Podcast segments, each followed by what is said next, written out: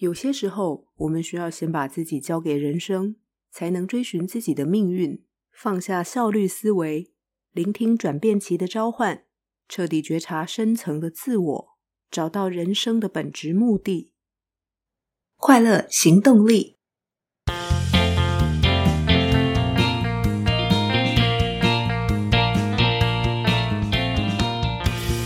Hello，欢迎收听《快乐行动力》，这是一个学习快乐、行动快乐的 Podcast。我是向日葵，又到了分享好书的时间。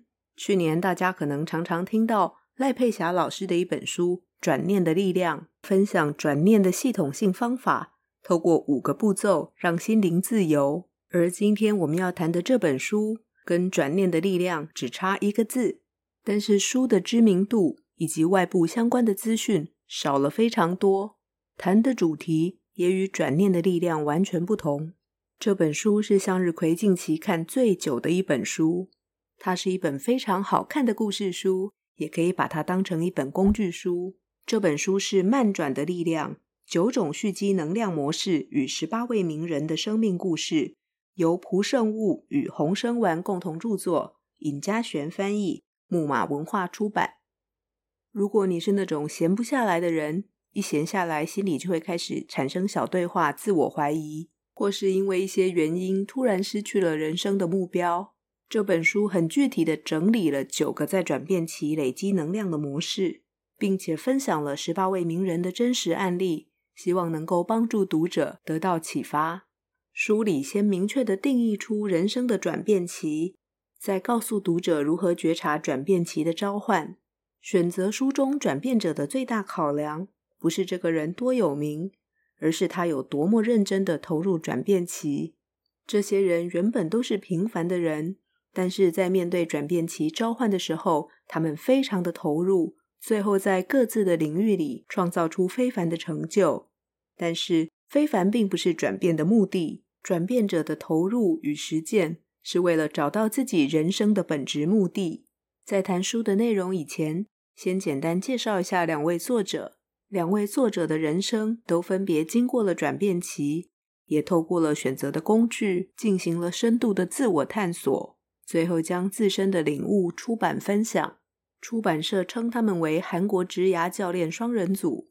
作者之一蒲圣悟在二十四岁那年就失明了，从一开始完全不能接受这个事实，到三年后觉悟失明其实是自己造成的。蒲圣悟有一位大他两岁的哥哥。从小就被称为天才，他一直希望自己不要输给哥哥。后来，哥哥考上了韩国科技技术院，这间顶尖学府在 QS 世界大学排名中是全世界排名第三十九名，亚洲排名第十一名的学校。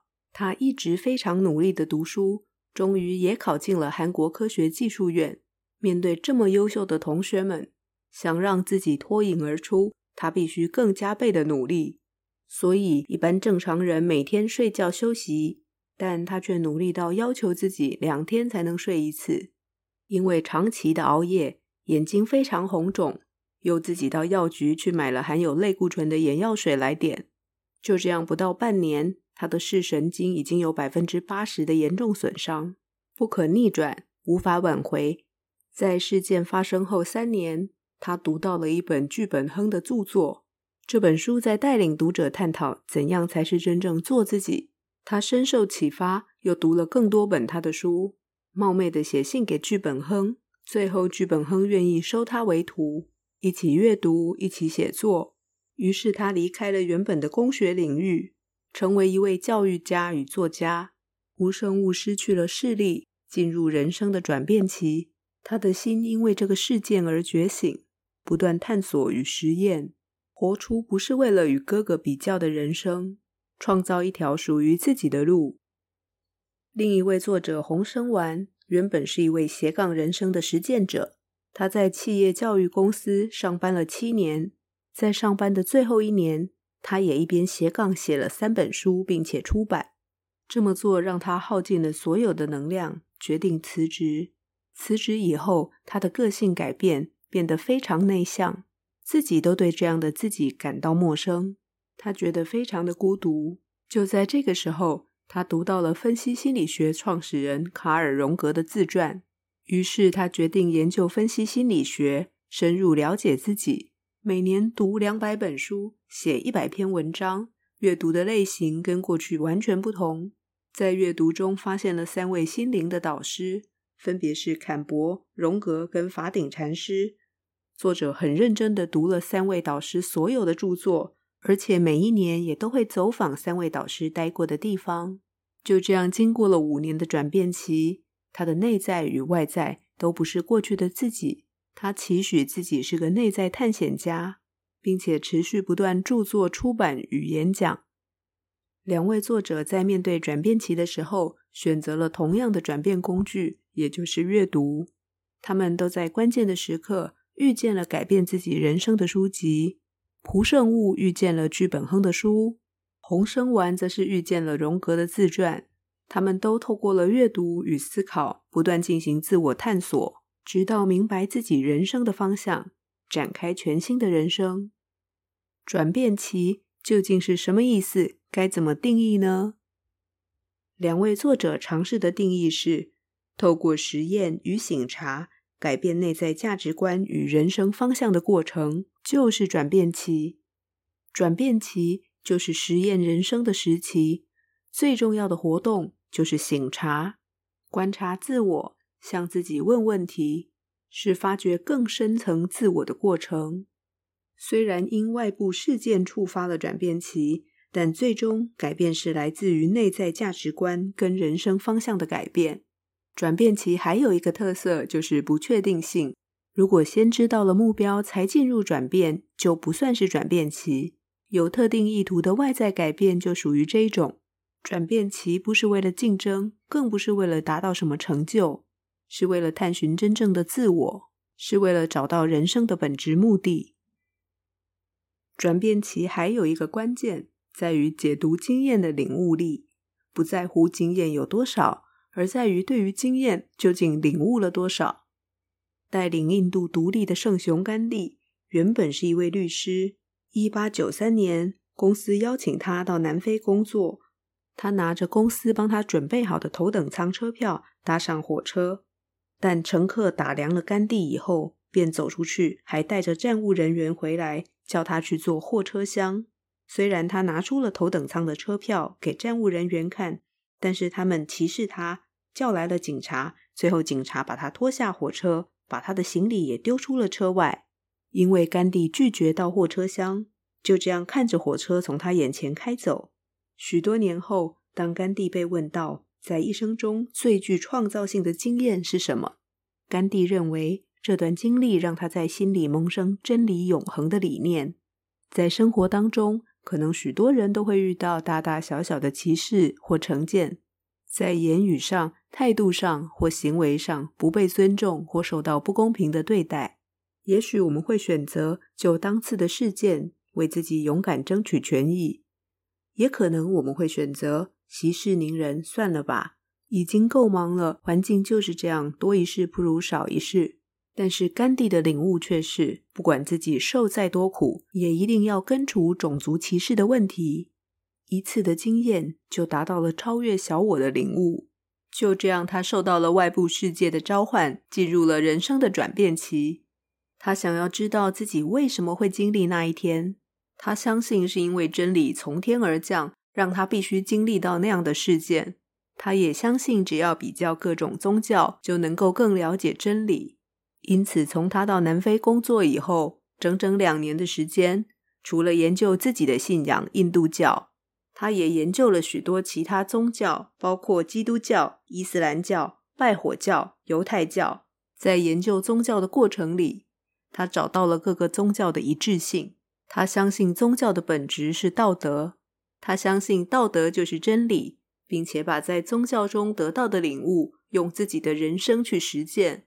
他的自传写的就是对宗教真理的实验。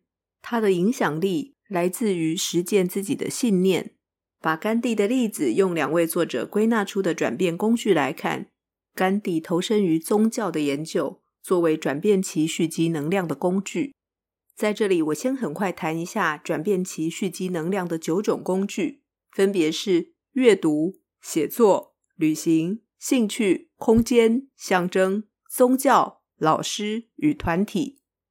以上的每一个工具，书中都分别列举了两位转变者的故事。转变者在经历转变期的时候，可能会使用不止一种工具。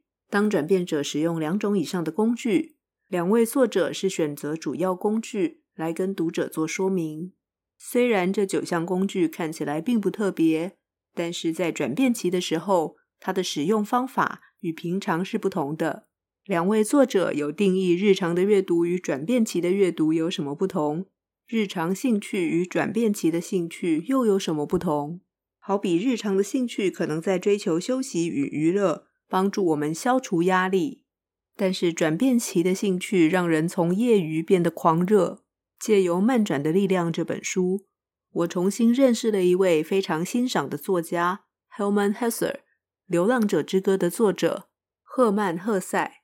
第一次读《流浪者之歌》是大学的时候，诺贝尔文学奖得主赫塞带着读者一起跟着悉达多离家求道，探寻真我。过程中好像悟到了些什么，又好像不懂得更多。遁入空门，觉得是在逃避；入世得到荣华富贵，又觉得无聊与失落。直到来到一条河边，不再匆匆离开，在河边体会了合一的道理。谈到这里，突然觉得应该做一集来分享这本书。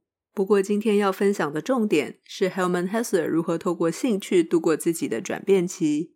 一九零四年的时候，赫塞二十七岁，他的第一本长篇小说《乡愁》出版了，奠定了他在文坛的地位。一九一四年的时候，第一次世界大战爆发，赫塞无法认同自己的祖国德国的帝国主义。写下反战与反民族主义的文章，登上了德国与欧洲几个国家的报章杂志。他尤其批判煽动民族仇恨的艺术家与学者。这出于信念的行为，让他付出了惨痛的代价，被德国的舆论挞伐，被贴上卖国贼的标签，著作被查封，不能出版，也不能卖了。更令人难过的是，他在那个时候接到了父亲的死亡通知。对自己没有办法好好照顾父亲，非常的自责，非常的悲痛。他的妻子也得了精神疾病，最小的儿子也因为重病而住院。生命非常残酷的以接连而至的事件与磨难，把赫塞推进了人生的转变期。他只能中断写作，寻求精神科医师的协助。赫塞的医生刚好是分析心理学创始人荣格的弟子约瑟夫·朗。他不断带领赫塞回想幼年时期，让赫塞变得更能够真实的面对自己。赫塞也在这一年开始阅读弗洛伊德与荣格的作品。约瑟夫·朗与荣格都建议赫塞绘画对他的心理治疗有帮助。赫塞之前从来没有学过画，但他开始作画。赫塞透过了绘画，发现了痛苦的出口。相信有些听众朋友们已经读过了赫塞的小说。但我想，可能很少听众朋友看过赫塞的画。有空的时候可以 Google 一下，会发现他的画和他的小说是两个不同的世界。他的画风很明亮，很简单，跟低潮完全连接不起来。但他的小说却是非常的严肃，以人出发，谈人性的矛盾。赫塞从将近四十岁开始画画，到过世以前都维持画画的习惯，留下了将近三千幅水彩。他在四十二岁以匿名发表了小说《彷徨少年时》（Damien）。至于《流浪者之歌》，则是在他四十五岁的时候出版。他曾经说：“在我人生最低潮的时候，要是没有尝试带给我安慰与救赎的画画，我可能很早以前就已经是另一个世界的人了。”再回想《流浪者之歌》这本小说，比对赫塞当时的心境，以及书的最后悉达多的笑容。就好像是赫塞在告诉这个世界：“我在当下，我回来了。”谈完赫塞如何走过人生的转变期，我想特别聊一下如何判断转变期的到来。两位作者把转变期的召唤分为四种类型。第一种类型是空间情绪上的分离，也就是指从熟悉的环境或心爱的对象身边分离开来，比方出国移民、独自出国留学。或是被解雇，或是至亲突然离世。第二种类型是失去角色，比方退休，或是因为职位的调动失去头衔，或是职业妇女为了小孩刚成为全职妈妈，或是孩子长大离家，爸妈进入空巢期。第三种类型是自己深信的人事物幻灭，比如发现了外遇的情人。或是以为正直诚信的领导者被揭穿，完全不是这么回事。最后一种类型是迷失方向，也就是人生突然没有想要追求的事物，有可能自觉完成了非常精彩的作品，却不被赏识、不被大众接受；也可能是达成了一个重大目标后，完全不知道下一个目标在哪里。当转变期的召唤来临，很多人会因为害怕它的不确定性。因此，想要快速的通过转变期，但是作者认为没有效率的彷徨正是了解自我的重要过程。作者以十八个案例与转变之窗的模式向读者说明，发现转变期到来，选择适合自己蓄积能量的转变工具后，透过反复的觉察与实验，不断不断的累积，直到突破了临界点，就会形成本质的改变。内在的价值观会更坚定，更清楚自己人生的方向。刚才提到转变之窗的模式，转变之窗是一张图，用来呈现转变期的固定模式。这边我尝试形容一下，想象一下农田的“田”这个字写大一点，在第二、第三、第四、第一象限，分别以逆时钟方向写上事件、觉醒、摸索、突破。一个词对应着田字里的一个格子，因为外部事件现实召唤，内部的心理开始觉醒，因此必须持续的探险与摸索，最后返还到现实，达成突破。书里把十八位名人个案都以转变之窗做了具体的对应，所以我说这本书是很好看的故事书。我们可以在书里看到十八位名人的生命故事。同时，也是一本好用的工具书，帮助我们了解九种转变期的工具可以怎么运用，帮助自己累积能量。我在读的时候，对两位作者为什么归纳出九种工具有些疑问。比方说，兴趣包括了绘画，那么为什么不能包含写作？花艺、茶道算不算是兴趣呢？体能类的活动算不算？又或者根本应该独立成一类？从现在分类的工具来看，似乎透过瑜伽与马拉松度过转变期的人，没有办法被归纳进来。其实许多体能的活动不止于修炼体能，也是在锻炼心智，更需要用脑。不知道两位作者有没有讨论过这个方向，或是找寻相关的案例？也很明显的可以看出来，作者受到神话大师坎伯以及荣格的影响非常大。转变之窗本身就深受坎伯英雄之旅模式的影响。坎伯发现了世界不同文化圈当中，在各自文化的神话故事里，其实有共同的原则。他把这些原则给系统化，命名为英雄之旅。坎伯整理的神话理论影响了电影、小说、绘画以及舞蹈。George Lucas 的星际大战就深受了坎伯影响。整体来说，我觉得这是一本好看的书。我也非常认同转变期的概念，重点在于必须不断的省察与实验，必须不断的行动，直到突破临界点，才会真的拓展自己的意识，深化自己的价值观，找到人生的方向。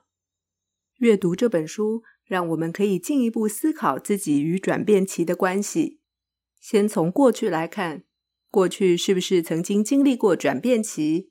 当时是不是有采取任何行动帮助自己安然度过转变期？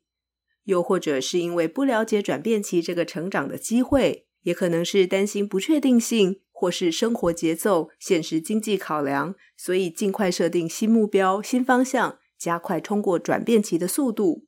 在过去的转变期，自己是不是有所学习，有些成长？也有可能，现在我们正处于转变期中。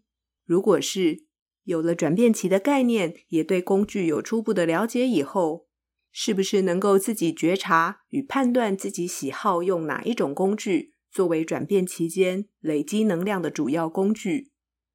又或者我们可以怎么采取行动，透过工具去帮助自己打破框架，进行人生的实验，找到自己的方向，并且深化价值观。更进一步，放眼未来，面对可以预期的转变期，我们又能不能够预先采取积极的作为？当转变期真的来临的时候，能让自己有更充足的资源、更勇敢、强健的心智与更饱满的能量，放手去探索、去实验，找到更深层的自我力量。